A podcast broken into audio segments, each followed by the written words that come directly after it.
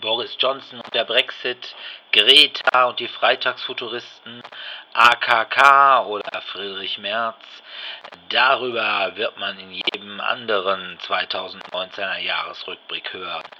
Was es jedoch Neues in der Brettspielwelt gab, darüber berichten wir im DSD Brettspiel Podcast. DSD, der Brettspiel Podcast.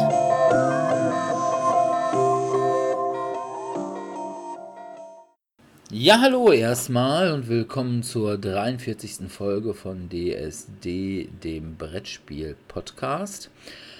Heute eine Woche aus Gründen verspätet. Unsere Technische Schwierigkeiten. Ja, und Feiertage. Unsere Rückschau auf das Jahr 2019, was wir an Preziosen entdeckt haben, welche Spiele uns gefallen haben und gefallen haben. wie sich so allgemein nach unserem Dafürhalten der Markt entwickelt hat. Ob wir ein gutes Jahr hatten, ob wir ein eher so maues Jahr hatten. Deine Stimme sprüht schon vor Enthusiasmus. Ja, das ist möglicherweise richtig. Aber zunächst einmal kommen wir wie immer zu den Medien und da bin ich tatsächlich ein bisschen enthusiastisch, obwohl ich es gar nicht so erwartet hatte. Ich habe nämlich DVD geschaut, einen Film von 2017 und zwar Spider-Man Homecoming.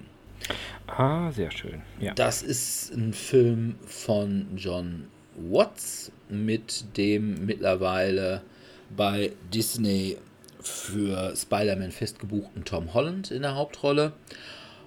Interessanterweise mit Michael Keaton als Bösewicht, nämlich als Vulture. Was insofern ganz witzig ist, als Michael Keaton schon Batman gespielt hat und wo er jetzt Vulture spielt, er hat irgendwann mal Birdman gespielt. Was ein Stimmt, ja. ziemlich bizarrer Film ist. Ja, sehr seltsam. Den hatte ich ja mal in einer der Episoden. Ja. Der braucht ein bisschen. Und ja, wer ist noch dabei? Robert Downing Jr., allerdings nur mit relativ kurzen Auftritten. Für lange wäre es wahrscheinlich zu teuer gewesen. Was soll ich sagen? Der Film schließt an an Avengers Civil War und nach diesem Film ist Peter Parker halt ja, so ein bisschen das Ziehkind bzw. der Protégé von Tony Stark. Er macht auch offiziell bei Stark Industries ein Praktikum. Ja, der Film fängt damit an, dass Vulture bzw. Vulture als normaler Mensch seinem Job nachgeht. Er hat nämlich eine Firma, die irgendwelche Alien-Artefakte, die nach Civil War übrig geblieben sind, ausschlachtet. Und da kommen dann auf einmal irgendwelche Typen und sagen, so, passt mal auf, ihr könnt jetzt nach Hause gehen, wir haben jetzt den Job übernommen. Stark Industries hat uns da beauftragt, das Ganze zu machen. Und äh, ja, Michael Keaton äh, sagt halt eben, ja, wie das, wir haben den Job. Und die sagen, nö, ist jetzt vorbei, tschö. Naja, was macht Walcher also? Er wird zu Walcher lässt sich äh, einige Sachen äh, von denen, die er da schon ausgeschlachtet hat, umbauen und hat dann eben diese Vulture-Flügel und klaut Alien-Artefakte, um sie an irgendwelche, in der Regel Verbrecher zu verkaufen. Allerdings im Wesentlichen, um halt eben seine Mitarbeiter weiter beschäftigen zu können. Weil, wenn er den Job nicht mehr hätte, müssten die alle stempeln gehen. Der ist also eigentlich ja so ein Robin Hood-Typ, ist aber natürlich trotzdem irgendwie ein Superschurke und kann von daher also auch Spider-Man nicht so besonders leiden. Ich fand den Film wirklich nett. Es ist ein bisschen viel Teenie-Film da drin, weil der Peter Parker ist halt hier bedeutend jünger als noch in Spider-Man 3, was der letzte bei Sony erschienene Spider-Man-Film ist.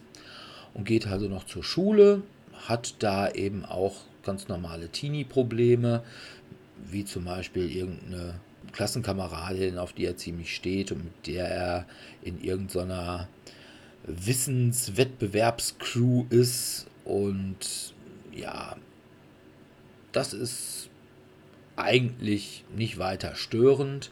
Es bringt sogar einen kleinen netten Twist so gegen Ende, den ich aber hier nicht verraten will. Ja, es ist einfach so ein schönes, ja, ich will mal sagen, Spider-Man Coming of Age Geschichtchen. Es ist nicht wirklich weltbewegend, aber man hat ein bisschen Spaß, es ist auch ganz lustig, weil Tom Holland in der Rolle des jungen Spider-Mans ist halt auch ziemlich tapsig. Er hat dann auch irgendwelche Anzüge von Stark Industries, die er da zur Verfügung gestellt bekommen hat, die er aber auch noch nicht wirklich richtig gut bedienen kann, woraus sich ein paar nette Szenen ergeben. Ja, Tante May ist bedeutend jünger als im Comic.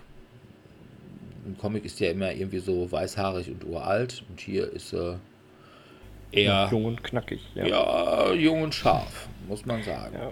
Wobei ja. Spider-Man ist ja auch jünger, von daher. Ja, es könnte schon durchaus sein, aber es ist natürlich dieser Tante May Topos ist halt eben, dass die halt schon was älter ist. Ne? Das ist halt eben so diese klassische Oma oder alte Tante halt eben.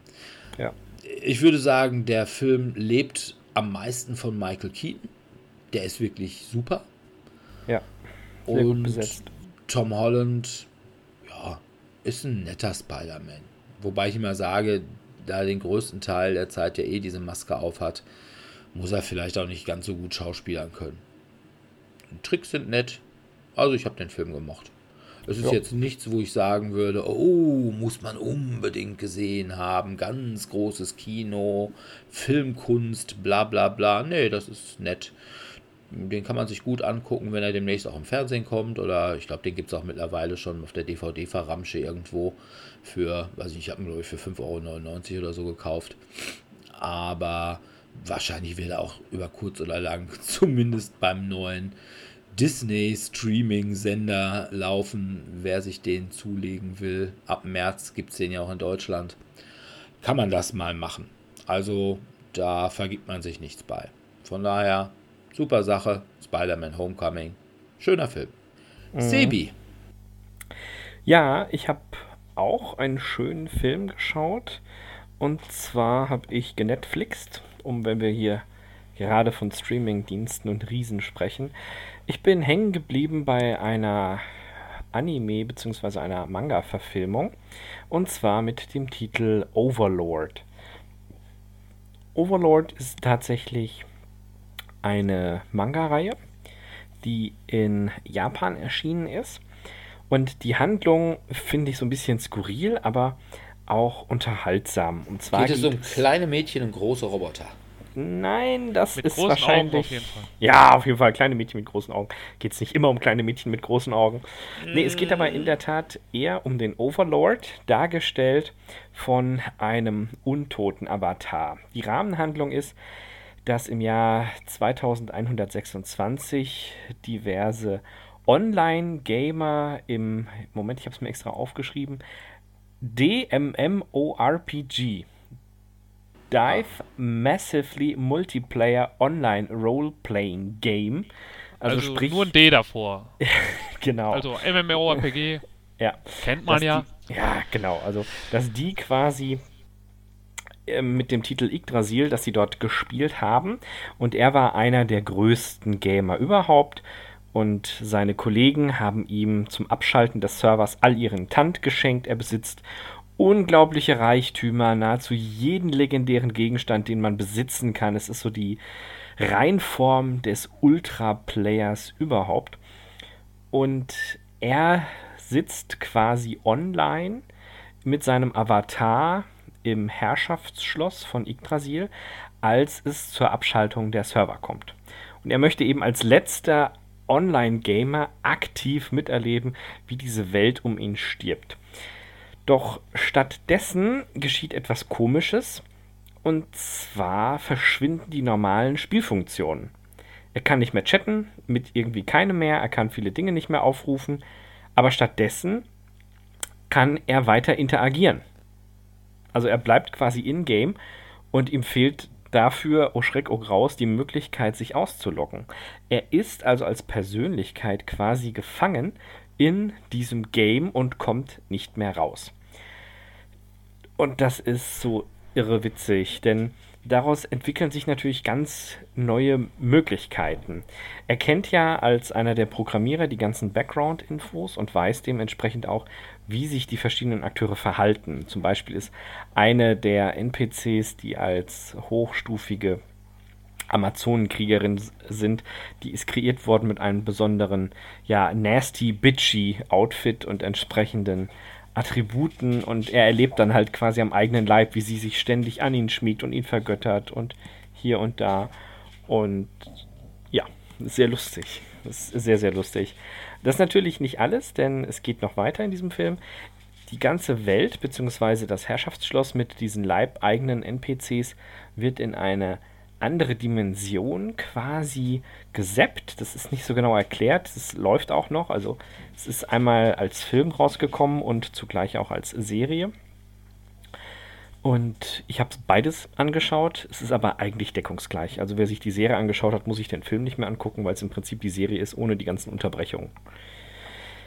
Und inhaltlich geht es darum, dass er jetzt diese neue Welt versucht zu erkunden. Jetzt kommt er da an mit so einer overpowered irgendwas, total unbekannt und setzt sich zum Ziel, ich möchte der neue Overlord werden. Das heißt, ich möchte quasi die neue Welt jetzt auch kennenlernen. Und was ich an diesem Film oder an dieser Erzählweise besonders mag, ist, dass immer geswitcht wird zwischen der Gamer-Stimme, das sind ja nur die Gedanken oder Worte, die halt eben der Gamer in sein Headset spricht, und der Erzählerstimme. Das ist das, was eben der äh, ja, Momonga oder Momon, also sprich der Overlord, tatsächlich vor Ort spricht. Und dann hast du halt diesen untoten Charakter, der richtig düster ist und alles erzählt. Und dann plötzlich taucht diese Teenager-Stimme auf. Mensch, Mensch, Junge, hier, da fällt einem ja gleich der Kleister aus dem Kalk. Was ist das denn?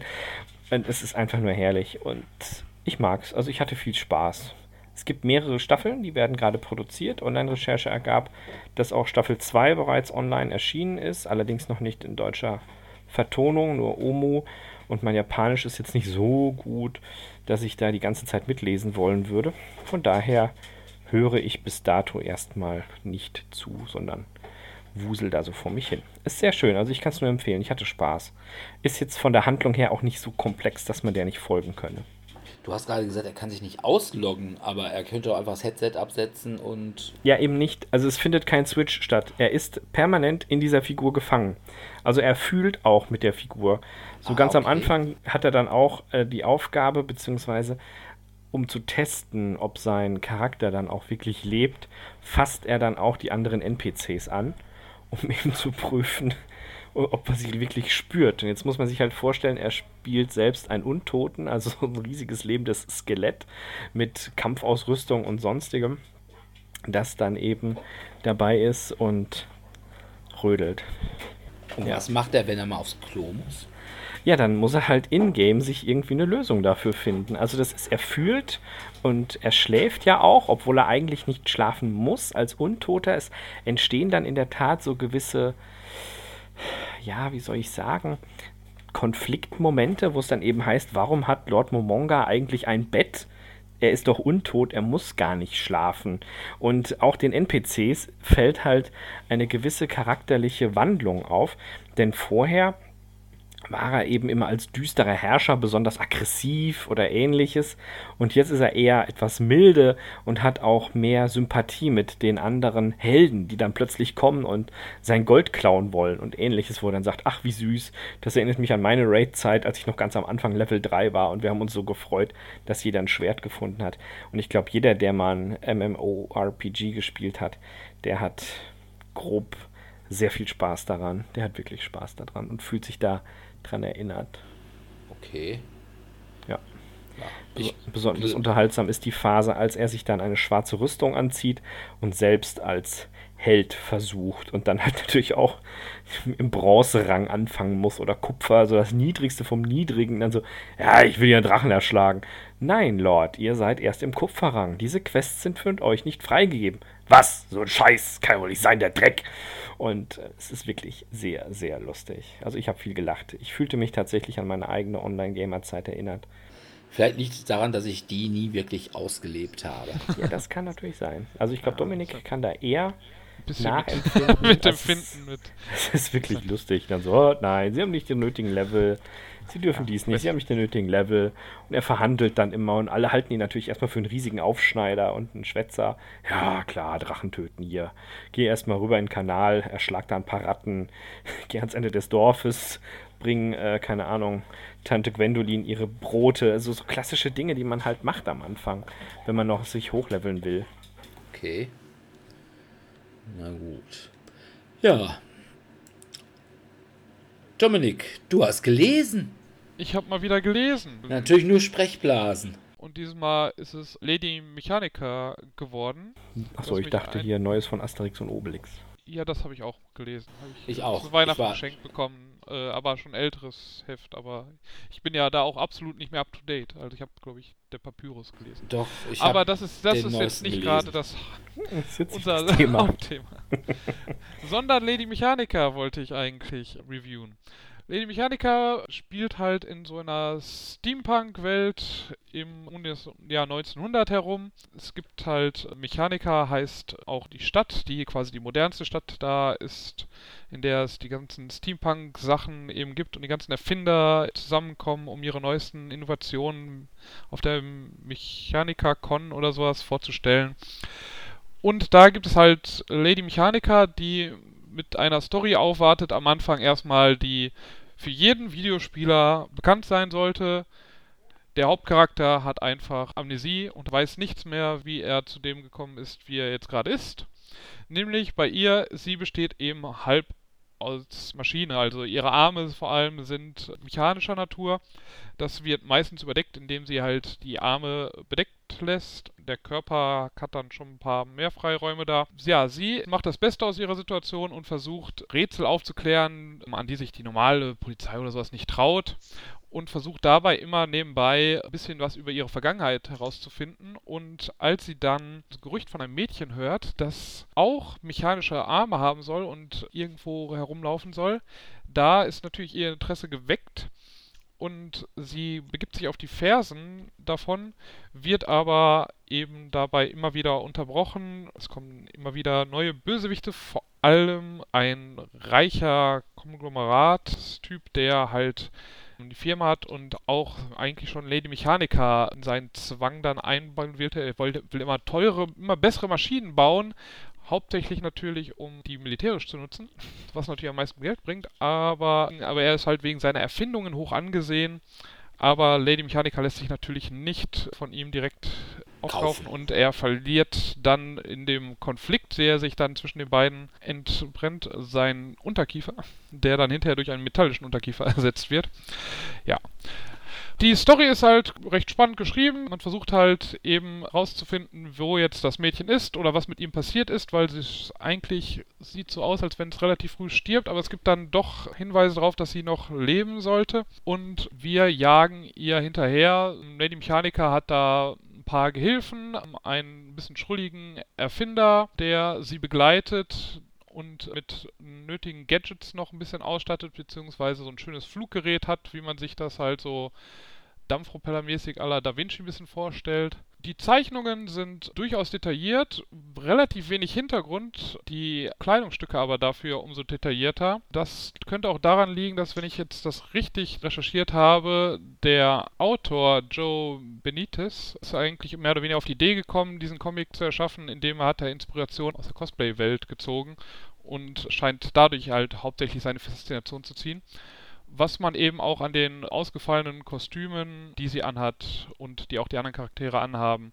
durchaus sehen kann. Also wie gesagt, mir hat der Comic recht gut gefallen. Die äh, Story ist spannend, die Zeichnung finde ich schön detailliert, hat mir besser gefallen von dem Zeichenstil her als ähm, letztes Mal ähm, Stranger Things.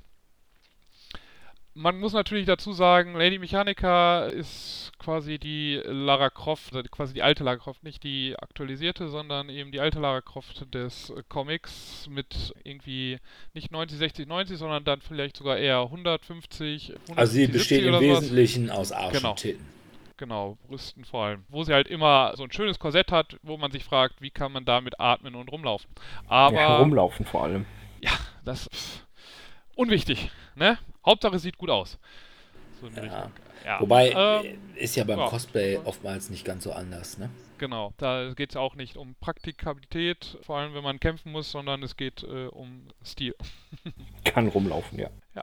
Aber wie gesagt, ich war positiv überrascht. Wie gesagt, ich habe es einfach gekauft gehabt, weil mich jetzt der Zeichenstil angesprochen hat und äh, ich bin vielleicht nicht ganz so ein großer Fan von Steampunk wie unser Dirk. Ich bin auch nicht so in der Materie drin, aber ich habe da schon so einen kleinen Hang, also ich finde das schon faszinierend und äh, habe es einfach gekauft und ja, war auf jeden Fall kein Fehlkauf.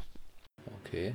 Ja, wie gesagt, ich bin eigentlich ein großer Steampunk-Fan. Ich hatte Lady Mechanica auch auf der Spiel gesehen, denn ein bisschen den Weg da an unserem Stand vorbei runter, da war auch eben eigentlich ein großer äh, Comic-Händler, äh, der vor allem amerikanische Comics hier auf der Spiel verkaufte.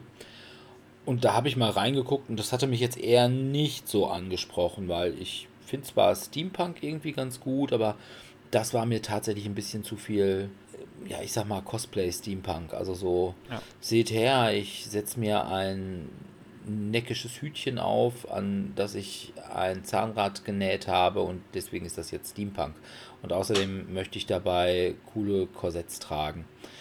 Und zwar außen und nicht irgendwas noch drüber. Ja, wie gesagt, ist halt Cosplay. Ich sag ja gar nicht, dass es nicht nett anzugucken ist, wenn man da irgendwelche Leute hat, die sich so aufmachen, aber ich war mir nicht sicher, ob es die Story trug.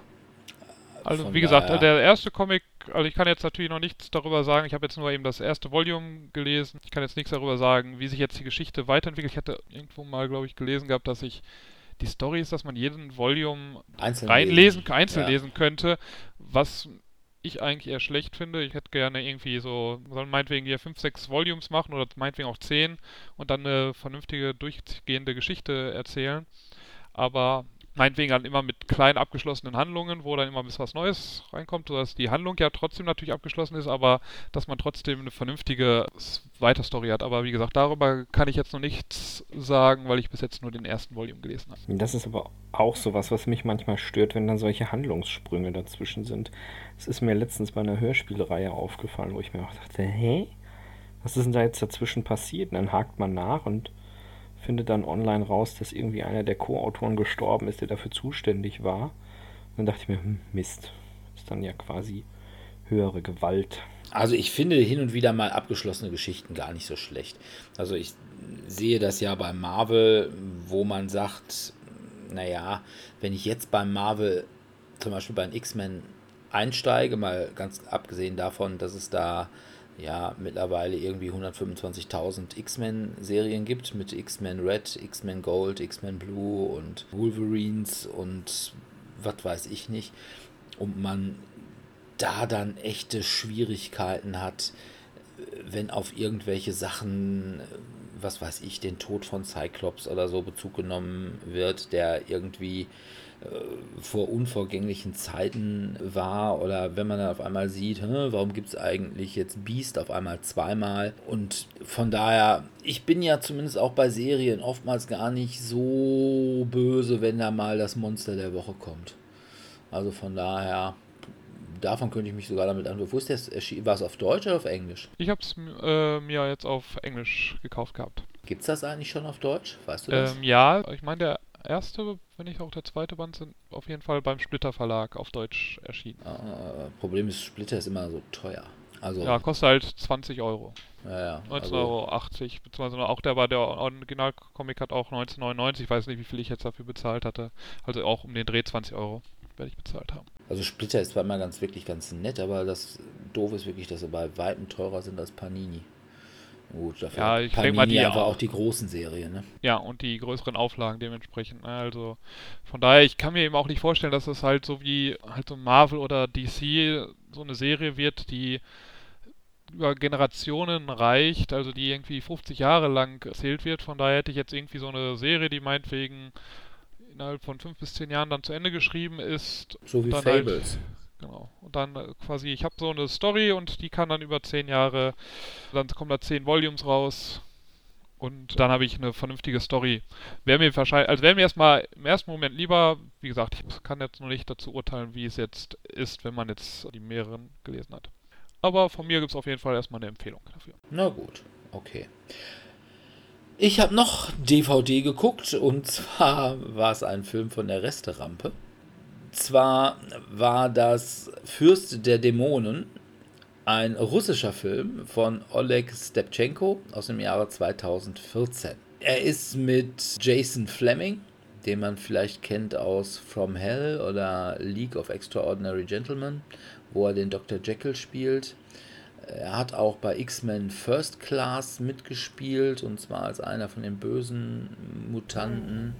Er hat bei Kick-Ass eine Nebenrolle gehabt und hier hat er die Hauptrolle. Er spielt nämlich einen Forscher namens Jonathan Green. Dann spielt noch mit, den man auch noch kennt, Charles Dance. Den kennt man als Tywin Lannister, beziehungsweise wenn man regelmäßig englisches Fernsehen guckt und dann immer The Big Fat Quiz guckt, da ist er dann immer derjenige, der aus irgendwelchen Büchern vorliest, irgendwelche Biografien von Schauspielern oder Prominenten oder was weiß ich nicht. Er ist also eigentlich eine englische Schauspielinstitution. Die Rolle, die er hat, ist vollkommen überflüssig. Und zwar spielt er Lord Dudley, den Vater von dem Mädel, das Jason Fleming bzw. Jonathan Green in den ersten fünf Minuten schwängert. Und er dann eben abhauen muss, um dem Zorn von Lord Dudley zu entgehen ja, man hat die beiden tatsächlich nur gecastet, um den Film in irgendeiner Weise international vermarktbar zu machen. Ansonsten haben noch mitgespielt russische Schauspieler Alexei Tschatow, Agnia Diskovitskite und Ach, der, andere. Es war eine Frau, so. aber die man möglicherweise in Russland kennt. Hier kennt die keiner. Ah, ja. Auch das Thema ist eher ein russisches, ist nämlich wieder eine Gogol-Verfilmung. Diesmal die Novelle Der Wie. Es geht darum, im Jahr 1701 ist dieser Jonathan Green halt bemüht, sich als Kartograf und Erfinder wilder Geräte einen Namen zu machen, nachdem er halt Lord Dudleys Tochter geschwängert hat. Ja, und da muss man sich ranhalten, ne? mit einer technisch voll aufgemotzten Kutsche nach Osten, kommt dann irgendwann auch durch die Ukraine und zwar zu einem Kosakendorf. Da ist die Tochter des Atamans, was so der Oberkosake ist, gestorben, aber wohl zur Hexe geworden. So ein Unglück. Jedenfalls ist sie in der Kirche aufgebahrt gewesen und es wurde dann verlangt, dass da ein bestimmter Theologiestudent äh, quasi drei Tage und drei Nächte für ihre Seele betet. Das ist aber möglicherweise nicht ganz so gelaufen, wie man sich das gedacht hat. In diesem Dorf gibt es auch noch einen ziemlich zwielichtigen Popen, der die Leute dazu bringt, dass sie sich abschotten vor der gesamten Restwelt mit der Begründung, da wäre das Böse und man solle jetzt nur unter sich bleiben, weil dann bliebe das Böse draußen. Aber was sie gar nicht so recht verstanden haben, dass das Böse längst unter ihnen wohnt. Und nachdem dann eben Jonathan Green in dieses Dorf kommt, da kommt dann der Ataman auf ihn zu und sagt, pass mal auf, du bist doch großer Wissenschaftler. Nachdem das Ganze mit dem ja, ich sag mal, für ihre Seele beten nicht ganz geklappt hat, krieg du doch mal raus, was da mit meiner Tochter in der Kirche passiert ist. Ja, was soll man sagen? Das ist ein nettes Filmchen, wenn auch, ja, ich sag mal, kein wirklich großes Meisterwerk. Es erinnert mich so ein bisschen, ich weiß nicht, habt ihr zufällig den Van Helsing-Film von 2004 gesehen? Ja, mit den Vampiren und dem, hier wie heißt's, mit dem Brunnen und der, und, und der Repetierarmbrust. Genau, ja, ja. Und ja, das ist so ein bisschen ähnlich. Es gibt nette Tricks, die, wie man deutlich sieht, computeranimiert sind. Die sind jetzt nicht so gut gealtert, aber es ist okay. Ne? Es könnten auch Muppets sein. Von daher, da ist es dann schon besser. Das Ganze ist ein bisschen humorig. Die Story ist genau wie bei Van Helsing nicht zu stark. Also, ja, man könnte es auch noch vergleichen mit Sleepy Hollow. Die Story ist ein bisschen ähnlich, allerdings mit schlechteren Schauspielern, aber dafür mit weit hackfressigeren Kosaken. Also wie gesagt, ich habe den Film von der Resterampe für, weiß ich nicht, 2,50 Euro oder so. Und wenn man den sieht, dafür kann man mal mitnehmen. Der ist hübsch bunt, hübsch fantastisch. Kann man mal einen Nachmittag mit verbringen, gibt Schlimmeres. Also von daher, zum Vollpreis hätte ich den Film sicherlich nicht gekauft. Und außerdem kann man da mal sagen, geärgert, ja. man kennt jetzt wieder mal ein bisschen mehr von Gogol. Und wir haben ja hier auch Bildungsauftrag. Ne? Wir sind ja das Feuilleton unter den deutschen Brettspiel-Podcasts. Das sind ist richtig. Das? das ist richtig, ja, ja. Ja, ja, sind wir. Jo, von daher kann man machen, muss man nicht. Okay. Sebi, du hast ja. noch genetflixt oder geamazont. Ich habe in der Tat weiterhin genetflixt. Ich habe tatsächlich gesuchtet. Also es war, war schlimm. Ich habe spät angefangen und noch viel, viel später aufgehört. Und zwar habe ich angefangen mit der neuen Staffel von Lost in Space. Amazon hat ja eine eigene Produktion rausgebracht von Lost in Space. Und dabei handelt es sich um eine Art Neuverfilmung von der Schweizer Familie Robinson mit dem Thema Lost in Space, wie der Titel vermuten lässt. Grob umschrieben, es ist eine Raumfahrerserie, bei dem die Familie Robinson gestrandet ist mit einer kleinen flugfähigen Kapsel, man könnte sagen ein eigenes kleines Raumschiff. Und sie sind eigentlich auf dem Weg zur Neubesiedlung des Sonnensystems Alpha Centauri. Es handelt sich hierbei um die zweite Staffel. In der ersten Staffel geht es schon darum, dass es einen Angriff gab von einer Art außerirdischem Roboter. Und im zweiten Teil wird jetzt eben deutlicher erklärt, wie welcher Roboter wo dazugehört, was es da inhaltlich zu tun gab, wer auf wessen Seite steht und, und, und. Was sind die Hauptprobleme bei Staffel 2? Aus Staffel 1 weiß man, dass der jüngste Spross der Robinsons, der tatsächlich durch eine Art ähm, gefuschten Einstiegstest es nur überhaupt geschafft hat, mit an Bord zu dürfen, weil er die Eingangsvoraussetzungen dafür eigentlich nicht erfüllt. Und dass er aber dennoch mit dabei ist, verdankt er halt eben der lieben Mutti, die da ihre Kontakte hat spielen lassen.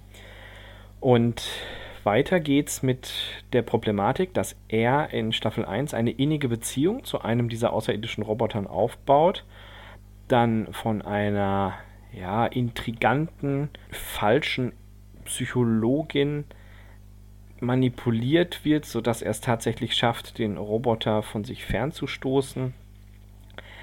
Ach ja, Roboter hin, Roboter her. Ich sag mal so im Schnitt. Pro Staffel sind, ich glaube, zehn Folgen. Ich müsste noch mal genau schauen. Und jeweils drei Folgen haben meist eine in sich geschlossene Subhandlung. Und bei Staffel 2 geht es eben darum, dass man erstmal wegkommt von dem Planeten, wo man aktuell gelandet ist. Das ist nämlich nicht der, wo man eigentlich hin möchte. Ironischerweise habe ich sofort erkannt, wo der Drehort ist. Es ist nämlich in Island. Da war ich auch schon. Das ist nämlich ein ganz bekannter Strand und eine sehr bekannte Felsformation in der Nähe, die heute etwas anders aussieht, weil ein Teil des Gesteins abgebrochen ist. Und da gibt es aber schwarzen Sand. Und darum ist die so begehrt bei vielen Drehorten, wo es eben darum geht, äh, wir brauchen einen Drehort, sieht aus wie ein anderes Planetendings da, ne? Weiß Bescheid. Ja, fliegt nach Island, die haben schwarzen Sand. Und dort sind sie halt erstmal gestrandet. Und es geht erstmal darum, wie kommen wir da wieder weg. Nachdem sie das geschafft haben, treffen sie auf ihre ehemalige, ich sag jetzt mal, Mutterschiffkolonie. Das handelt sich um eine Art, das wird es auch im Film oder in der Serie betitelt, fliegendes Parkhaus, wo eben ganz viele solche Shuttles andocken können. Und dann geht es eben darum, wie kommen wir von da mit den anderen allen, die wir ja jetzt wiedergefunden haben, zusammen in das Alpha Centauri-System. Und da tun sich doch ganz, ganz viele Probleme auf. Ich habe die Serie deshalb so weggesuchtet, weil sie ähnlich wie die Serie Lost, die damals auch bekannt wurde durch ihre Umsetzung mit Cliffhangern am Serien- oder am Episodenende, ja, das merkt man sich halt einfach. Und ganz so schlimm ist es jetzt bei Lost in Space nicht. Aber es sind schon sehr viele Cliffhanger. Und man will einfach wissen, wie verdammt nochmal geht es jetzt weiter. Und dann guckt man einmal die nächsten drei Minuten und dann kann man sich überlegen, so, jetzt haben wir halb drei nachts, jetzt kann ich schlafen gehen. Ich fand sie gut. Ich mag die. Ich mag die Serie wirklich. Also ich gucke die gerne. Ich gucke die auch so runter. Und ich habe es auch nicht geschafft, weniger als drei Episoden am Stück zu gucken. Gab es von Lost in Space nicht auch mal einen Film mit Joey Tribbiani? Das kann sein. Also Lost also in mit Space dem Schauspieler per se, Da gibt es ganz viele Sachen. Also als ich vorhin recherchiert habe, Lost in Space. Es gab. Äh, Nein, auch der gleiche Hintergrund mit dem kleinen Jungen und dem Roboter und die. Es kann durchaus sein.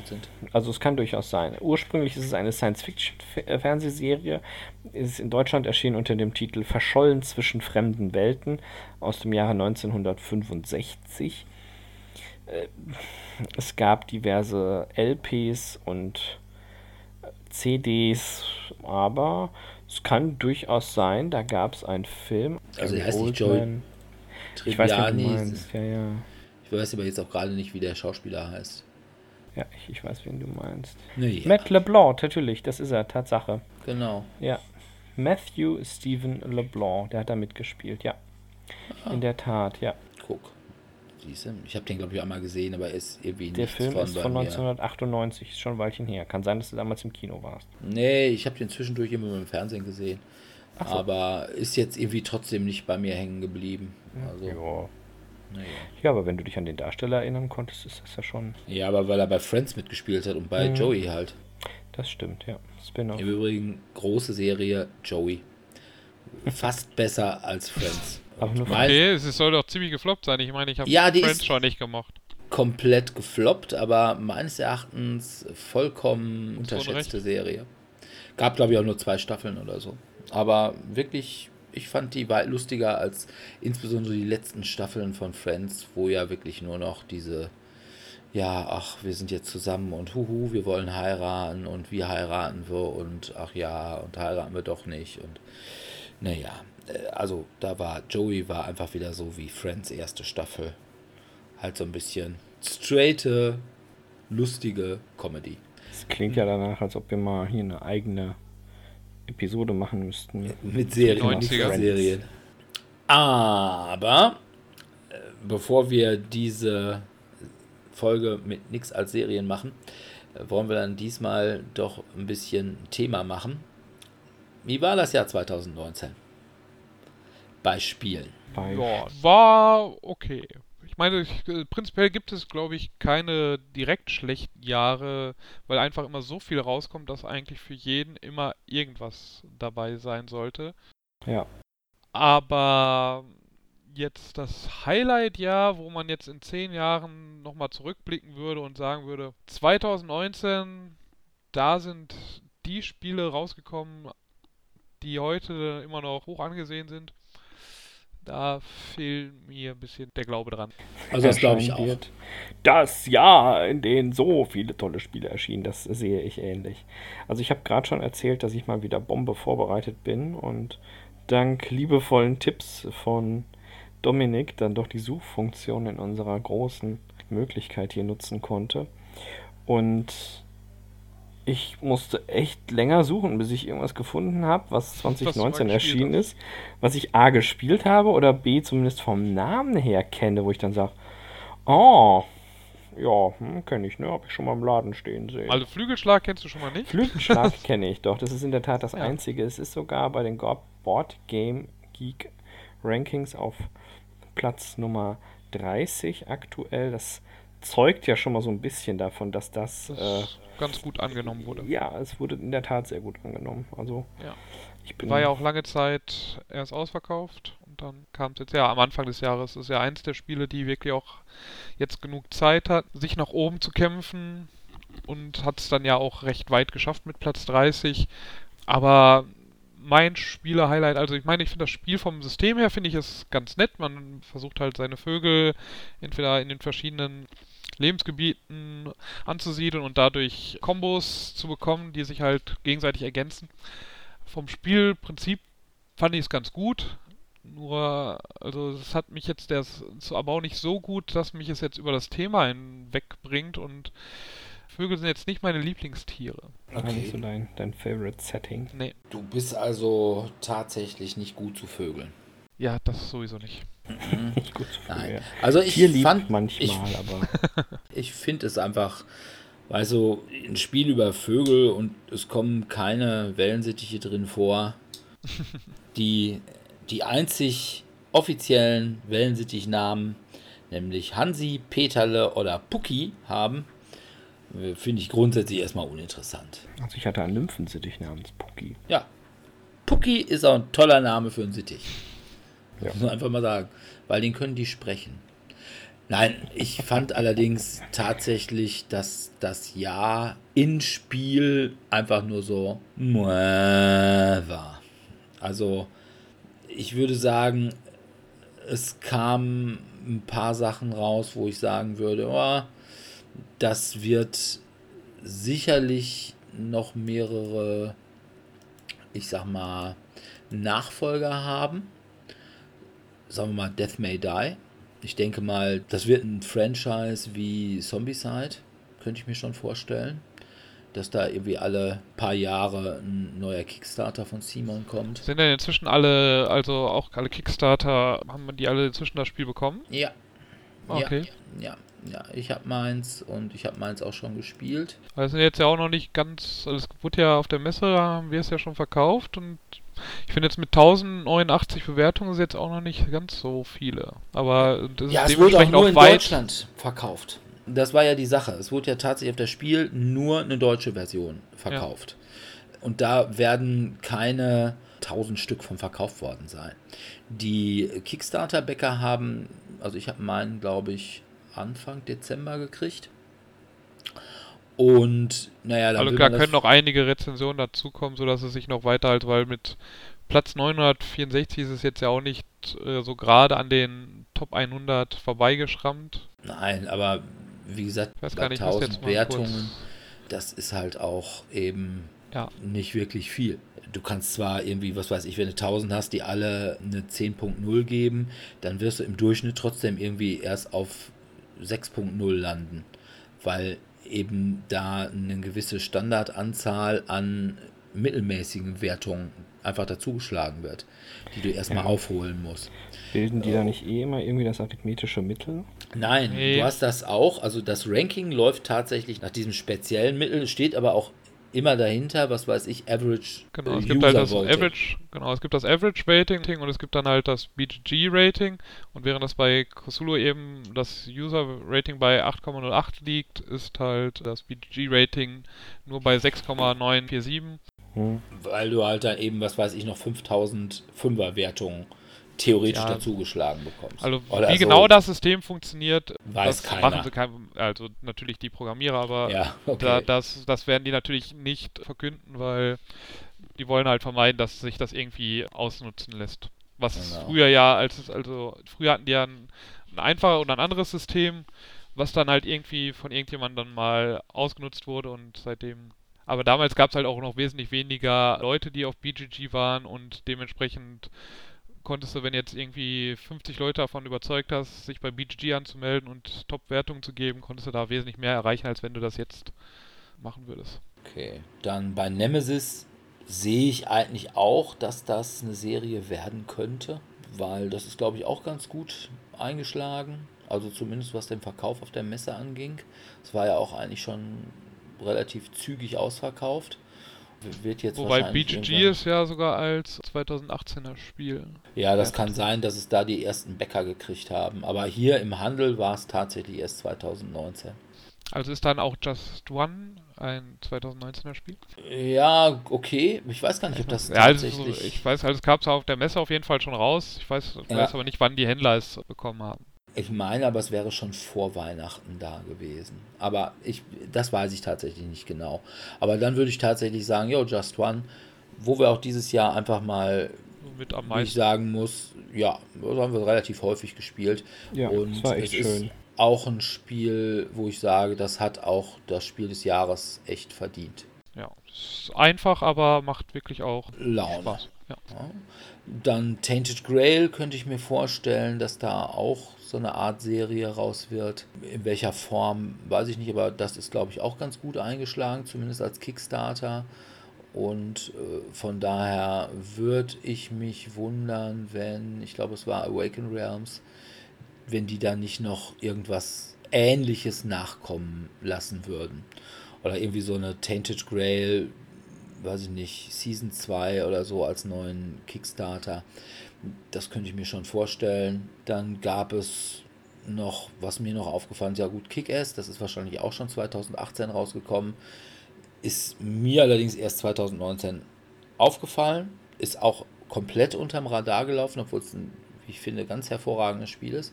Midara sagen viele, dass es ziemlich gut sein sollte. Mir persönlich war das Welches? zu Manga. Midara. Ja, dann Zombicide Invader ist halt eben so eine wirklich ganz hervorragende, aber einfach auch nur ja, das neue Zombicide, ne? Ja, unser, jährlich. unser jährlich Zombicide gibt uns heute.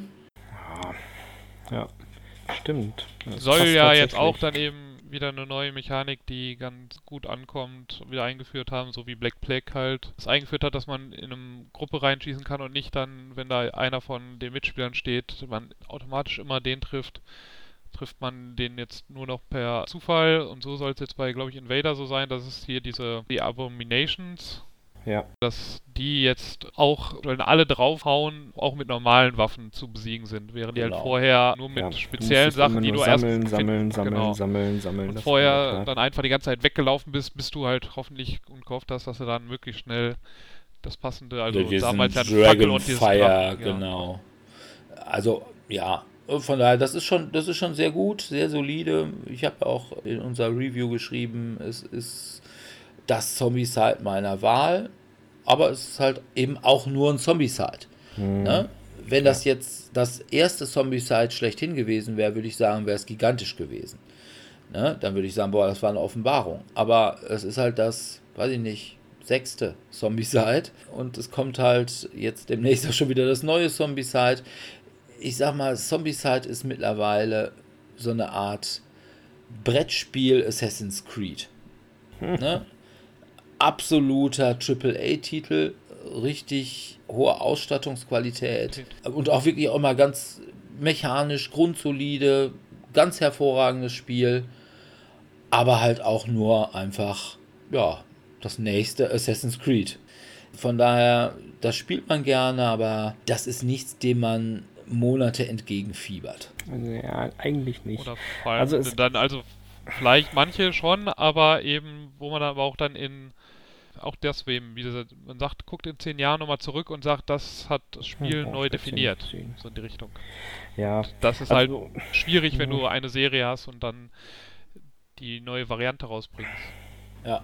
Sebi also wollte, glaube ich, noch was, oder? oder ich? Ja, ich wollte gerade nur noch dazu sagen, in der Hinsicht, ich finde, das Einzige, was da tatsächlich gut geklappt hat, ist, es hat wirklich, meines Erachtens nach, das Gefühl für Koop-Spiele geändert. Also bei mir zumindest. Ja, also ich fand Zombies halt damals. vor allem, ja, damals. Also wann war das? Wann ist das erste Zombies halt rausgekommen? 2013? Äh, ja, 12. ja, ja. Genau, und seitdem, es hat die halt so ein bisschen salonfähiger gemacht, finde ich, und so ein bisschen die Spieldynamik auch revolutioniert und was einfach immer kommt, ist so eine Regelverbesserung. Also wie du schon sagtest, Dirk, es ist ein quasi neues Assassin's Creed mit immer wieder ja, ja, es ist halt keine Option. wirkliche Neuerfindung, es ist immer so ein bisschen eine Evolution. Ja, ja genau. Wobei ich sage, dass ja. das kooperative Genre ähm, ja. Der breiten Masse zugänglich gemacht, das war das sicherlich Pandemic. Ja. Da würde ich sagen, aber Zombicide war schon das, was eben. Was ist dann für Miniaturen dann auch? Ja, was, man auch äh, ne, was A, ich sag mal, auch noch Eye Candy dazu brachte mhm. und was möglicherweise einfach die Koop-Spiele für die coolen Kinder. Was? Pandemie ist auch für die coolen Kinder. Ah, für die coolen Kinder, die Doktorspiele machen wollen. Ja, Zombicide Invader ist schon für die für die, die dann Leute abschlachten wollen. Ja, also da, da dann mache ich dann doch lieber meine Doktorspiele. Dann, was ich noch irgendwie bemerkenswert in diesem Jahr finde, ist Ravensburger, die mit Horrified und Jaws zwei absolut nicht ravensburgische Spiele rausgebracht haben, allerdings auch nur in den USA, die mhm. in Deutschland auch wirklich ganz schlecht nur zu bekommen sind und die alle in der Kritik in den USA super gut weggekommen sind. Aber ja, Ravensburger bringt sie in Deutschland nicht raus, weil Ravensburger in Deutschland ist Weltreise und Puzzle. Ja, es stimmt, ja. Und für schwerere Eurogames haben sie halt dann noch die Alea-Abteilung, aber sie wissen halt noch nicht, wie sie sowas wie sie die nutzen. Nein, aber wie sie Horrified oder Jaws jetzt neu einordnen. Ja, vor allem, da muss man tatsächlich sagen, das würde ja bei Horrified und Jaws bedeuten, dass sie ein komplettes Redesign machen müssen. Das müsste dann ja erstmal komplett scheiße aussehen. Ja. Weil sonst passt es einfach in die Alea-Reihe. Reihe nicht. Nee, nee, also in Alea würde ich ja dann sagen, wir müssen halt eine neue Reihe dann aufmachen. Ne? Also ja. Alea wäre ja dann für diese Eurogame-Sachen eher, wobei halt jetzt Las Vegas zum Beispiel auch nicht so Euro ist, aber. Äh. Nein, aber halt sieht halt auch von außen scheiße aus. Also, ich weiß nicht warum. Ob sie sich tatsächlich irgendwie das Image in Deutschland nicht verderben können. Aber wie gesagt, sie könnten ja einfach sagen, okay, das nennen wir dann jetzt Huidibui-Spiele und bringen das daraus und okay. gut. Was mir noch aufgefallen ist, ich fand dieses Jahr war echt kein gutes Jahr für FFG. Weil sonst ja. war eigentlich Fantasy Flight immer für einen ziemlichen Burner, zumindest einen im Jahr gut. Ja, also sie haben vielleicht gehofft, dass ihr Willen des Wahnsinns im Herr der Ringe-Universum ein bisschen mehr vonstatten geht. Das ist ja ne, Herr genau. der also durch Mittelerde. Und das ist ja auch schon ich fand das ja Anfang ja. des Jahres rausgekommen und es hat es bisher nur auf Platz 143 gebracht. Und also ist jetzt nicht schlecht 143, ne? Das will man ja, ja auch Ja, das ist schon richtig, aber Widewa war innerhalb von ein paar Monaten äh, in den Top 100. Ja, ja, das stimmt. Ja. Und ich meine, es ist, ich fand es jetzt ja auch, ich habe es ja nur einmal gespielt, kein schlechtes Spiel, aber mich schreckt halt ab, dass es halt so ein Kampagnenspiel ist und ich dadurch halt gezwungen wäre, halt das zehnmal oder so in der gleichen Runde zu spielen, was ich dann meistens nicht schaffe. Also wenn das jetzt auch so ein Szenario, aber ich weiß nicht, wie es gut Szenario dann zu dem Herr der Ringe, also dass sie da halt vielleicht eine Story erzählen wollen. Ja, kann ich jetzt nicht zu sagen, ob das besser wäre, aber für mich wäre es halt praktischer, dann hätte ich es mir vielleicht auch schon gekauft. Einfach dann mal als Alternative zum Willen des Wahnsinns, wenn man zwar ein bisschen Willen des Wahnsinns von der Mechanik her möchte, aber mal Fantasy anstatt H.P. Lovecraft, Cthulhu Horror. Ja, sie haben es ja auch noch versucht, dann so ein bisschen Gloomhaviger zu machen mit dieser Kartenmechanik anstelle Würfeln. Mhm. Wo ich einfach mal sage, naja, brauchst du auch nicht. Können. Ja. Aber, und wie gesagt, mich holt halt Herr der Ringe überhaupt nicht ab. Ne? Ich finde Herr der Ringe doofe Vulgär-Fantasy. Mhm. Und von daher brauche ich es halt nicht. Aber auch was sie sonst so gemacht haben, Star Wars Outer Rim, wo man sagt, naja, Star Wars ist eigentlich ein Selbstläufer hat es auf 482 gebracht. Hätte man jetzt auch mehr erwartet. Ja, von so einem neuen Star Wars, aber ne, wenn man damals ich habe auch sogar, also ich habe jetzt noch nicht die Zahlen gelesen, wie jetzt der neue Star Wars Film, ich habe ihn auch noch nicht gesehen, aber selbst unser Kinogänger hat ihn, glaube ich, auch noch nicht gesehen. Nee, oder? ich war auch noch nicht da. Ja. Ich denke, da auch noch. Also es ist halt so das generelle so Interesse an Star Wars ein bisschen in den letzten ein, zwei Jahren abgeebbt ist, habe ich so ein bisschen das Gefühl. Ja, dass das auch nicht mehr ganz so zieht, wie es vielleicht ich sag mal, vor fünf Jahren noch gezogen Viele hätte. sagen ja, dass Catherine Kennedy. Ja, ja, hört sich richtig an. Also ja, die, die Hauptverantwortliche. Genau, dass die das Franchise tatsächlich so ein bisschen gegen die Wand gefahren hat. Ja, wobei ich eigentlich. Weil die halt, also ich habe es, wie gesagt, den dritten Film noch nicht gesehen, soll halt die Stringenz, also die, die, grobe Idee für die Trilogie gefehlt haben. Also dass jeder, da war ja, sind ja drei verschiedene Regisseure gewesen und jeder hätte da mehr oder weniger machen dürfen, was er wollte mit den Charakteren. Und so dass halt keine keine Idee dahinter war von Anfang an, wohin die Trilogie möchte. Es fehlt dann halt einfach so dieses einheitliche Erscheinungsbild. Da ja, das glaube ich nicht. Das würde ich nicht sagen. Das Erscheinungsbild mm, ist noch immer relativ oh. eingängig. Das Problem ist ganz einfach, dass sie nicht gerafft haben, dass Star Wars zwar immer auch eine neue Generation heranzieht, aber eben auch immer sehr viel, ja, ich sag mal, für die Fans liefern muss. Und da hatte ja, ich weiß nicht, ich glaube, der neue Regisseur, wer war das nochmal?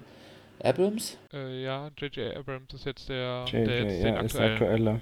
Und ja. ähm, der Star Trek gerettet hat und der sollte jetzt Star Wars retten. Und wer, wie hieß der davor? Der ja. Ryan Johnson? Äh, ist ja auch egal, aber jedenfalls, der hat ja schon gesagt, ja, pft, also Fanservice, die Fans sind mir scheißegal. Und das ist ja. bei einer Marke wie Star Wars, die einfach ich sag mal, zu 80 Prozent von den alten Fans lebt, ist einfach keine wirklich gute Idee. Aber von daher, weil es eben so eine. Option.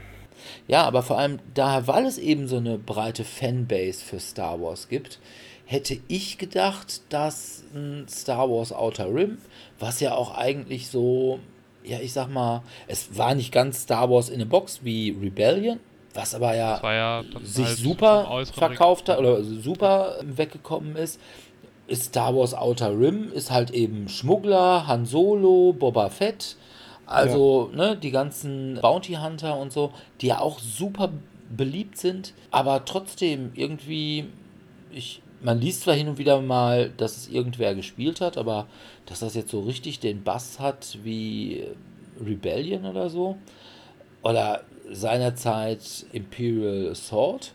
Ich glaube, da kommt das auch so nicht mehr ran. Sehe ich nicht. Ich weiß nicht, wie Legion läuft. Ah, also das Miniaturspiel. Ja, könnte ich mir vorstellen, dass es ganz gut läuft, aber äh, da bin ich halt einfach äh, zu nicht. wenig in dieser Szene drin, als äh, dass ich das wüsste. Und ich glaube, also zum Beispiel X-Wing läuft halt immer noch ziemlich gut. Ne?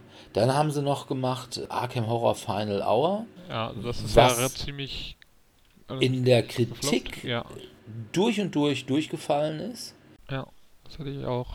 Dann haben sie Arkham Horror Third Edition gebracht, was ist auch das nur. Das am Ende des letzten Jahres, glaube ich, schon rausgekommen ist, aber ja, prinzipiell, also quasi, ich glaube, auf Deutsch könnte es sogar. Nee, ist Januar, auch, ich glaube, auf, auf, Deutsch ist es im Dezember, ganz am Ende, ich glaube, im Dezember rausgekommen. Okay.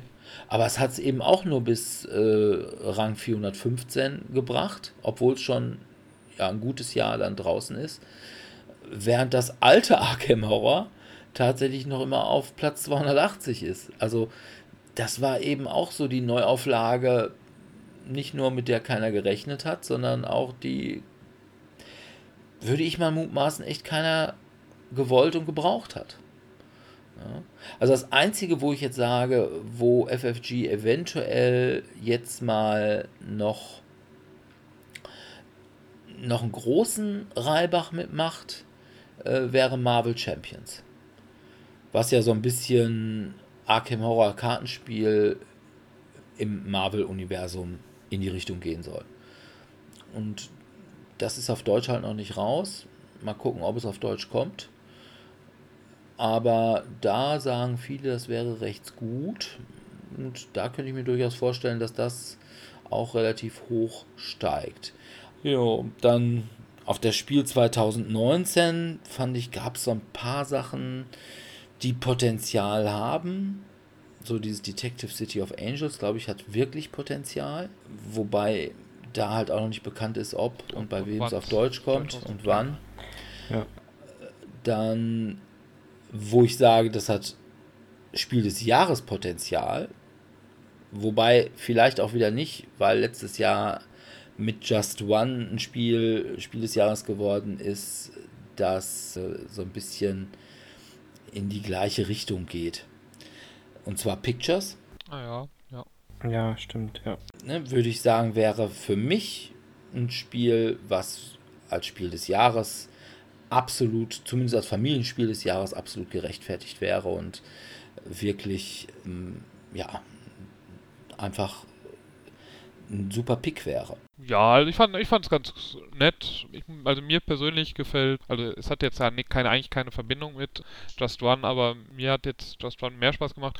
Es hat halt diese ganz nette Mechaniken mit den Fäden legen und Steine, also so kleine Farbklötzchen versuchen, dann versuchen Bilder. Kieselstein ja, und Stöckchen und genau, sowas. Kieselstein und Stöckchen.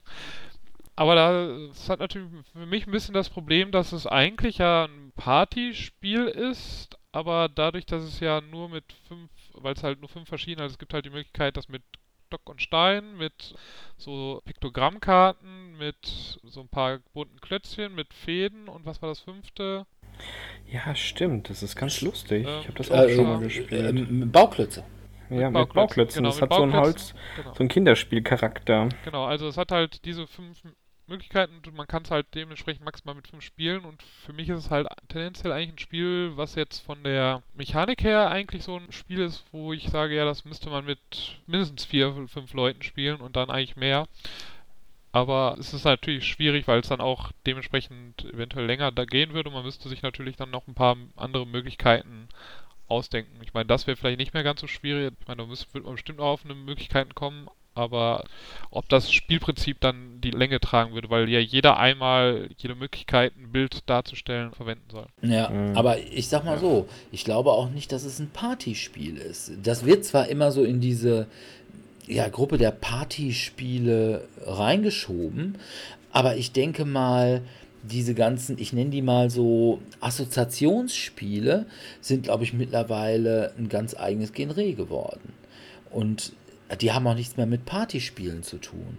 Ja, das stimmt. Äh, denn ich sag mal, alleine dieses Jahr sind drei in Essen neu rausgekommen, die alle in diese Richtung gehen, von denen ich jetzt weiß.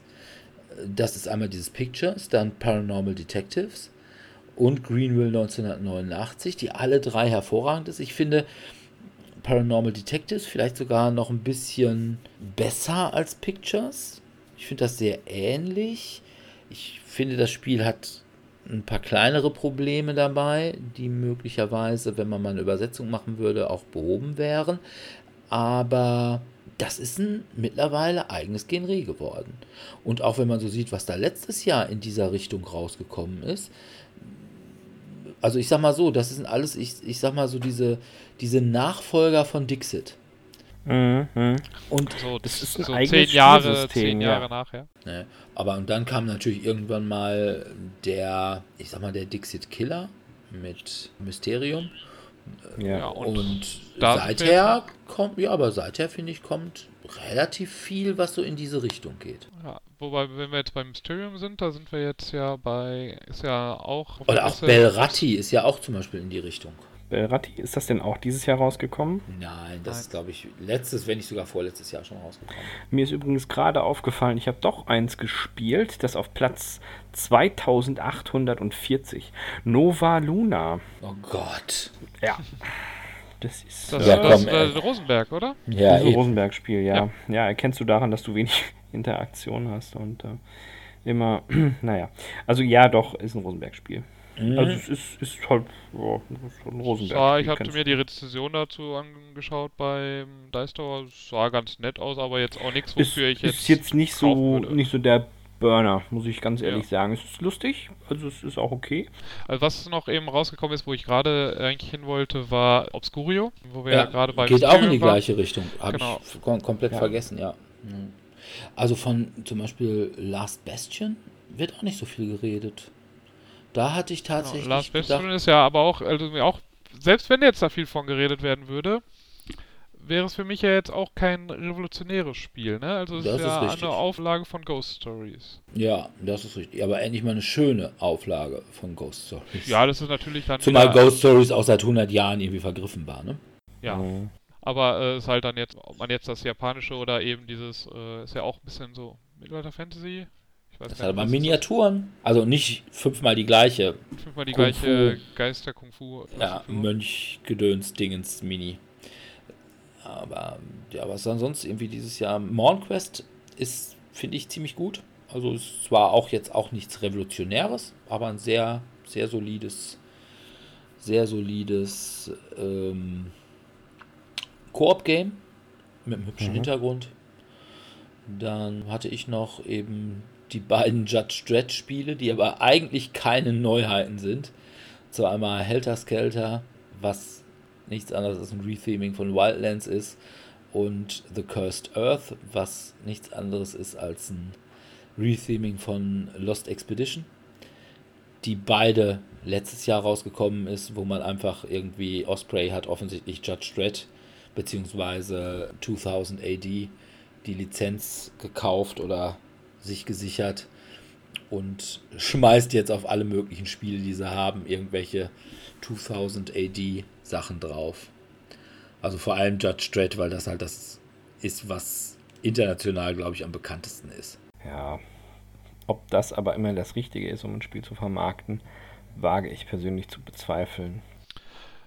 Dann ja. bei Eurogames ja. Was sind da die Sachen, die so einigermaßen reingeknallt haben? Ja, dann ja. halt noch, also wie gesagt, Flügelschlag hatten wir ja ganz am Anfang schon erwähnt. Ja. Tapestry hat so, ja, ganz okay äh, Bewertungen auch bekommen. Also ist ja. Dafür, dass es mal wieder ein Steckmeier ist, ne? Genau, Jamie Steckmeier, also hat man, glaube ich, ein bisschen mehr von erwartet. Also hat man dann ja. quasi einen neuen Flügelschlag dann von der Reichweite vielleicht erwartet, aber ist halt dann doch noch ein bisschen darunter geblieben. Ich habe jetzt es weder gespielt noch, ich hatte jetzt nur mal gehört, dass es irgendwie schon ein Sheet geben würde, weil es verschiedene Zivilisationen da drin geben würde und man soll jetzt irgendwie Mauli oder äh, Boni bekommen, je nachdem, welche Zivilisation man spielt, weil die nicht ganz so ausgeglichen sein soll. Ja. Dann äh, hat, ja? ja, hat eigentlich irgendeiner von euch Kitchen Rush ausprobiert in dem Atemzug? Nee, noch nee. nicht. Ich meine aber, das hätten wir gut verkauft. Also da hoffe ich mir schon ein bisschen was von. Naja, aber ist halt ein Familienspiel, da redet halt keiner drüber.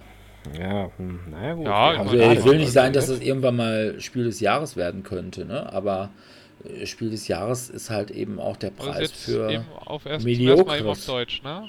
Rausgekommen, mhm. ne? Also es war vorher, oder weiß gar nicht, ob es vorher schon mal auf. Also ich dachte jetzt einfach, es ist dieses Jahr rausgekommen, weil also es ist schon auf jeden Fall äh, in der Liste aufgetaucht. Ja, also es ist mindestens eigentlich schon ein, zwei Jahre alt, ist ja von Atipia Games. Die hatten ja dieses Jahr auf der Messe irgendwie MD, also, also was ähnliches, nur äh, als Ärzte im Operationssaal, glaube ich. Und Kitchen Rush war jetzt ja eben beim Pegasus Verlag eben auf Deutsch. Ich meine, wäre zum zweite Auflage, quasi die, die zur größere Auflage jetzt, also auf jeden Fall jetzt vernünftig in der fünftigen Auflage erschienen. Ja, soll ganz nett sein, ich habe es aber auch noch nicht gespielt. Also was im Moment zumindest noch so ein bisschen Bass hat aus 2019 bei den Eurogames ist Ecos. Ja, finde ich ganz nett. Hat halt so eine Bingo-Mechanik ne, wo man Karten hat. Das werden dann halt so Teile aus dem Säckchen gezogen und man kann dann immer Steinchen auf seine Karten legen, wenn die die passenden Symbole haben und wenn man alle Symbole hat, dann ruft man Bingo oder irgendwas anderes eigentlich und dann darf man die Aktion auf der Karte ausführen. Und da kann man dann halt ganz nette Kombinationen sich zusammenbasteln, wodurch man eben dann nochmal wieder durch eine Karte Symbole freischaltet, die dann wieder Punkte bringen und dann eine neue Karte freischaltet. Ist auf jeden Fall ganz nett, hat mich jetzt aber auch nicht so vom Mocker gerissen, dass ich das jetzt selber in meine Kollektion kaufen müsste. Ja, dann ähm, die Paladine des Westfrankenreichs kam ja auch raus. Hat, da hat mich tatsächlich gewundert, dass darüber kein Mensch redet. Also bei Architekten des Westfrankenreichs, da waren sie alle ganz begeistert und da äh, sind sie dann auch alle irgendwie äh, beim Verlag in riesigen Schlangen angestanden. Aber Paladine, ja, da haben sie vorher auch alle gesagt, ach, Paladine des Westfrankenreichs kommt. Redet mittlerweile keiner von. Ja, wobei ich finde, das hat halt so ein bisschen was von die Räuber der Nordsee. Darüber wurde ja auch, als ja von den gleichen Machern, auch recht viel geredet und dann gab es ja auch nochmal so ein, zwei Spiele, die irgendwie in dem gleichen Universum äh, gespielt haben. Der Nordsee und irgendwie weiß ich nicht. Und über die wurde aber auch wesentlich weniger geredet und dann sind sie halt zum, jetzt zum Westfrankenreich gekommen mit den Architekten. Ist ja jetzt auch nicht so schlecht bewertet worden, also mit 8,11 als Durchschnittswertung bei BGG halt jetzt nur nicht von so vielen Leuten. Also das ist halt jetzt mit 356 ist auf jeden Fall jetzt nicht schlecht, in einer keiner schlechten Position. Wir wollten ja sowieso auch mal noch mal eine Folge machen, dass auch hintere, hinterplatzierte Ja, natürlich. Aber es ist jetzt nicht, so nicht das, was die Leute vorher irgendwie darüber geredet haben, oh, Paladine kommt. Wie gesagt, ich habe das, bei mir ist es eh am Arsch vorbeigegangen. Aber also ich kenne doch ziemlich viele, die jetzt gesagt haben, oh, Architekten des Westfrankenreichs, das ist aber doch die Offenbarung eigentlich schlechthin. Also von da wundert es mich doch ein bisschen, dass da so ein wenig das große Schweigen drüber ist. Oder auch dieses Black Angel, was ja nichts anderes sein soll als ein Retheming von Trois, also quasi Trois in Space. Ja, aber es sollte ja auch, ich weiß gar nicht, diese Mechanik, dass man irgendwie so ein Schiff weiter verfolgt, das gab es ja eigentlich auch irgendwie auch als ein anderes Spiel schon vorher, aber wo es das halt dann die Hauptmechanik irgendwie war und jetzt ist es halt ein unter vielen Mechaniken. Aber ich habe es jetzt auch noch nicht gespielt, von daher, ich habe weder quasi die inspirierten Spiele gespielt, noch, also ich habe selbst Trois nicht gespielt. Okay, sagt mir auch überhaupt nichts. Doch, ich habe, glaube ich, irgendwann mal, mein Trois ist auch, glaube ich, uralt, ne? Weiß nicht, ist das 2008 oder 2007 oder irgendwie sowas rausgekommen. Das war, glaube ich, auch eines der ersten Spiele, die so in 2010, diese Richtung gingen. Ja, kann sein. Und ich fand das damals schon irgendwie. Also lief bei mir unter der Kategorie, oh ja, guck mal, das ist wie Puerto Rico. Mhm. Oh. Also von daher dringend zu meiden.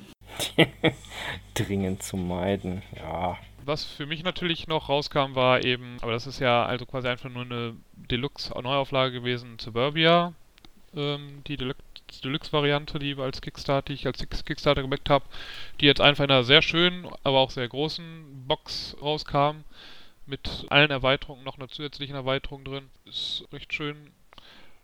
Dann, was auch, wo halt die Beschreibung ja ist, vom Hans im Glück Verlag, im Grunde genommen also oder wo mehrere sagen, es wäre halt wie Seven Wonders Hadara. Hadara ja. ist ja auch so ein Zivilisations- in Anführungszeichen Spiel, wo man halt Karten draftet aus verschiedenen Bereichen. Es ist ganz nett. Also ich finde es jetzt auch gar nicht so, also bis auf dass man halt ein bisschen was draftet, aber man reicht halt keine Karten weiter. Von daher finde ich jetzt das nicht so vergleichbar mit Seven Wonders, wie ich das vorher erklärt bekommen hatte. Aber es ist halt ein ganz nettes Familienspiel, also hm, vielleicht über Spiel des Jahres, vielleicht so im Kennerspielbereich. Aber das liegt auch eher daran, glaube ich, dass das Spiel des Jahres ja immer weiter vom Schwierigkeitsgradniveau abgesunken ist, seitdem, das, seitdem es das Kennerspiel gibt.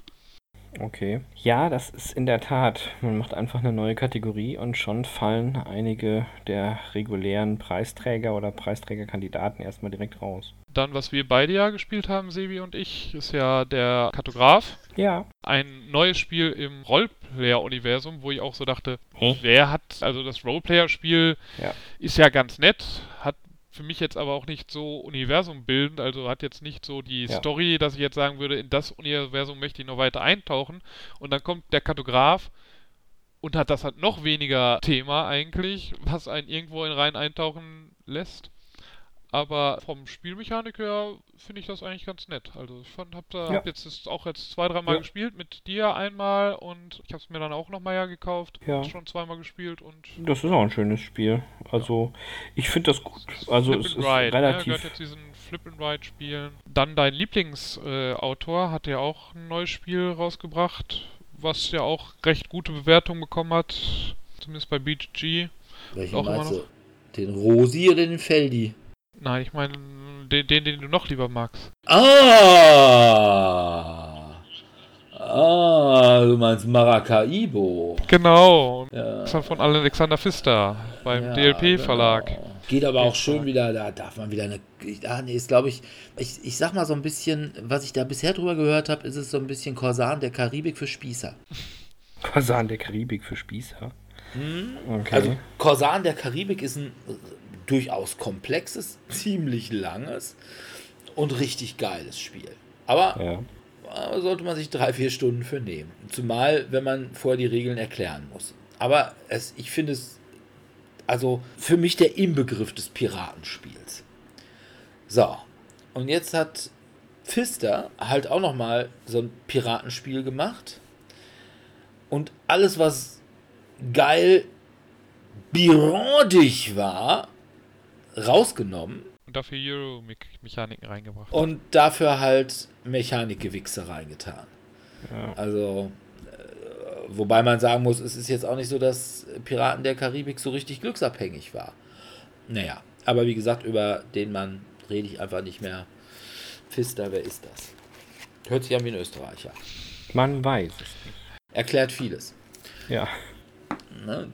Was ich gespielt habe noch als Zweispielerspiel, was ganz gut war, war Watergate. Ist halt eigentlich ein relativ abstraktes Spiel, das heißt, man kann es auch spielen, ohne dass man sich jetzt groß mit Watergate auseinandersetzen muss. Aber über die Hälfte der Anleitung besteht aus Informationen zum Watergate-Skandal. Und das ist auch schon mal schön. Ja, also das heißt, man kann sich da schon mal so ein bisschen anlesen und wenn uns dann einen weiter interessiert, kann man sich ja dann, gibt ja dann unendlich viele Bücher und Informationen im Internet zu finden darüber, aber auch von der Spielmechanik her. Also es wurde halt wie im Grunde man gefühlt zurzeit jedes Zweispielerspiel wird mit Twilight Struggle, ähm, wie heißt das nochmal auf Deutsch? Gleichgewicht des Schreckens. Gleich, Gleichgewicht des Schreckens verglichen. Also es hat halt, das Einzige, was es im Grunde genommen gemeinsam damit hat, ist, dass man halt Karten hat, in denen man sich immer entscheiden muss, wenn man sie ausspielt, ob man sie für das Event, was da drauf steht, oder die Person, die, da, die, die das hat, oder einfach nur für so eine einfache Mechanik, also wo man einfach mh, hm, Macht, Macht oder eben Personen zu sich ähm, ziehen kann. Okay. Also ist auf jeden Fall ein ganz nettes Spiel. Ich will es jetzt nicht unbedingt eben als Twilight Struggle Light bezeichnen, aber es hat mir Spaß gemacht. Das ist jetzt natürlich auch nichts, was jetzt eben thematisch äh, dich abholen, also quasi jetzt dich abholen würde, weil es so thematisch wäre.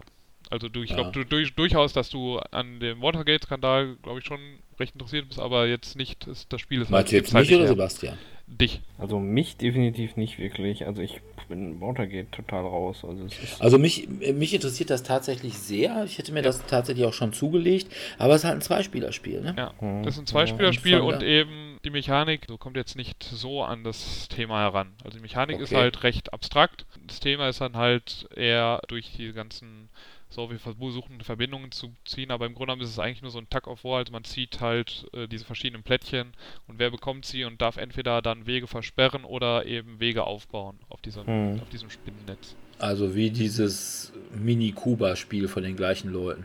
Ja, also dieses 13 Days oder 13... Nee, 13 Minutes heißt das, glaube ich, so, das kleine.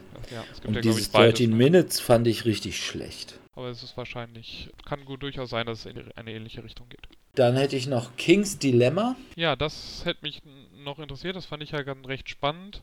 Aber auch da, ich muss halt, müsste halt wieder eine Gruppe, ne? Ist halt so ein Legacy-Spiel, ich brauche wieder eine Gruppe, ja. okay. mit der ich das spielen kann.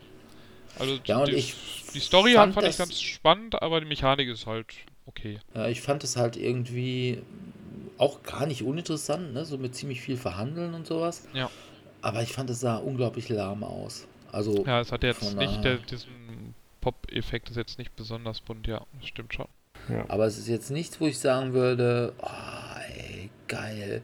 So wie letztes Jahr auch bei den Eurogames zum Beispiel Tenno Tichi Titilan da, wo alle gesagt haben, oh, voll die Offenbarung. Hm. Ne? Die, die das, ja, wo sie alle, wo sie quasi bis auf die Straße anstanden, um dieses Spiel zu kriegen. Ich kann das nicht verstehen, aber es gibt halt so Leute.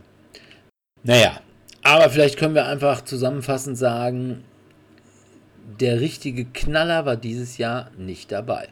Also es war ja. vieles dabei ja. für im Grunde genommen jeden, ob jetzt Eurogamer oder Ameritrash oder alles dazwischen, ist im Grunde genommen irgendwas dabei gewesen, womit man sagen könnte, ja, ist, kann man spielen, ist ganz nett. Aber ich glaube, die wenigsten haben jetzt würden jetzt sagen, also das ist das Spiel, womit ich mir auch in zehn Jahren noch spielen werde. Ja, ja. so sehe ich das auch. Also ein Gloomhaven oder, oder zumindest noch darüber reden werde. Ich meine, so ein Pandemic Legacy, das spielt man halt einmal durch, aber darüber redet man ja dann trotzdem noch Jahre danach. Das gab's alles, gab's jetzt meiner Meinung nach dieses Jahr nicht so. Also ich glaube tatsächlich, dass ein Death May Die, nicht, dass man sagt, das ursprüngliche Death May Die spielen wir in zehn Jahren noch richtig, aber ich glaube, dass man aus Death May Die durchaus so eine Serie machen könnte. So ein neues Zombie-Side. Hm. Also ich glaube, dafür ist einfach die Mechanik ist solide, ist relativ einfach, ist genauso wie Zombicide, was ja auch ein relativ einfaches Spiel eigentlich ist. Und ich glaube, das Thema ist ähnlich stark wie Zombies. Also ich denke mal, vielleicht ist Cthulhu sogar noch ein Stück weit beliebter als Zombies. Und ich glaube, das ist eine Sache, wo Simon jetzt auch so alle zwei Jahre eine neue, zumindest eine neue Season oder sowas rausbringen wird. Jetzt kommt ja schon die Season 2 auf dem Retail-Markt irgendwie im Frühjahr. Und ich glaube, das könnte einfach, das könnte so ein, so ein Zombie-Side 2 sein. Wir werden sehen. Wir werden ja. dich, wir werden in drei, vier Jahren nochmal zurückblicken und dann sagen, Dirk, du hast, hattest keine Ahnung oder Dirk, du hattest recht und wir verneigen uns vor dir. Ja, ah. total recht, ja. Und ich habe dann sämtliche Packungen und alle komplett bemalt. Mindestens. Mindestens. Okay. Dann würde ich sagen, machen wir hier auch den Sack zu.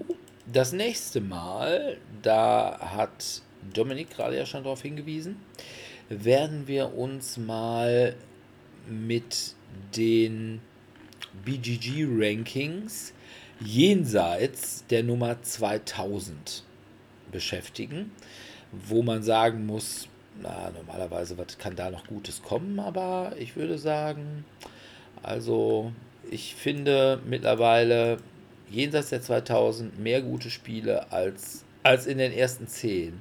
So. Zumindest. Ja, also in den ersten 10, ja, das ist halt, ich glaube, da, das liegt einfach dann daran, dass BGG dann doch häufig sehr Euro-mäßig und äh, du bist dann aber auch nicht so der Twilight Imperium-Fan. Gloomhaven, ja. Ja, Gloomhaven finde ich okay, aber finde ich halt überschätzt. Und äh, muss jetzt eigentlich mal wieder gucken, ob es da mal wieder irgendwelche, ich habe ja da noch immer hier auf dem Rechner die Early Bird Version. Die mal aktualisiert wurde und ein paar genau, Sachen verbessert hat. neue Charaktere oder vielleicht mal ein bisschen mehr Kampagne da reinkommt. Mhm. Muss ich mal schauen. Also wie gesagt, ich fand's ja, wie gesagt, okay, aber halt auch ja, es ist halt Dungeon Crawler für Eurogamer. Was soll man dazu sagen? Ja. Aber jedenfalls, jenseits der 2000, da ist manches richtig geil. Und völlig zu Unrecht in diesen Plätzen. Und bei einigen wundert man sich, dass es tatsächlich äh, auch irgendwelche Sachen, wo ich jetzt persönlich sagen würde, naja, meins ist es nicht, aber wo ich immer sage, boah, da kenne ich so viele Leute, die das geil finden. Warum ist das jenseits der 2000? Naja, da werden wir uns dann in einer Woche mit auseinandersetzen, womit wir zum nächsten kommen. Wir sind ja um eine Woche verspätet, weil mein Mikro am Sonntag vor Weihnachten gezickt hat und wir deswegen jetzt quasi den Sonntag nach Weihnachten aufnehmen und dann aber unseren regulären Termin am Sonntag nach Silvester dann eben beibehalten werden, sodass es diesmal schon im Einwochenrhythmus die neue Ausgabe gibt, aber dann bleiben wir wieder bei zwei Wochen. Ja, dann sind wir soweit fertig und genau. äh, wir bedanken uns natürlich wieder bei unseren Zuhörern fürs Zuhören und hoffen, dass ihr auch in einer Woche wieder bei uns reinhört.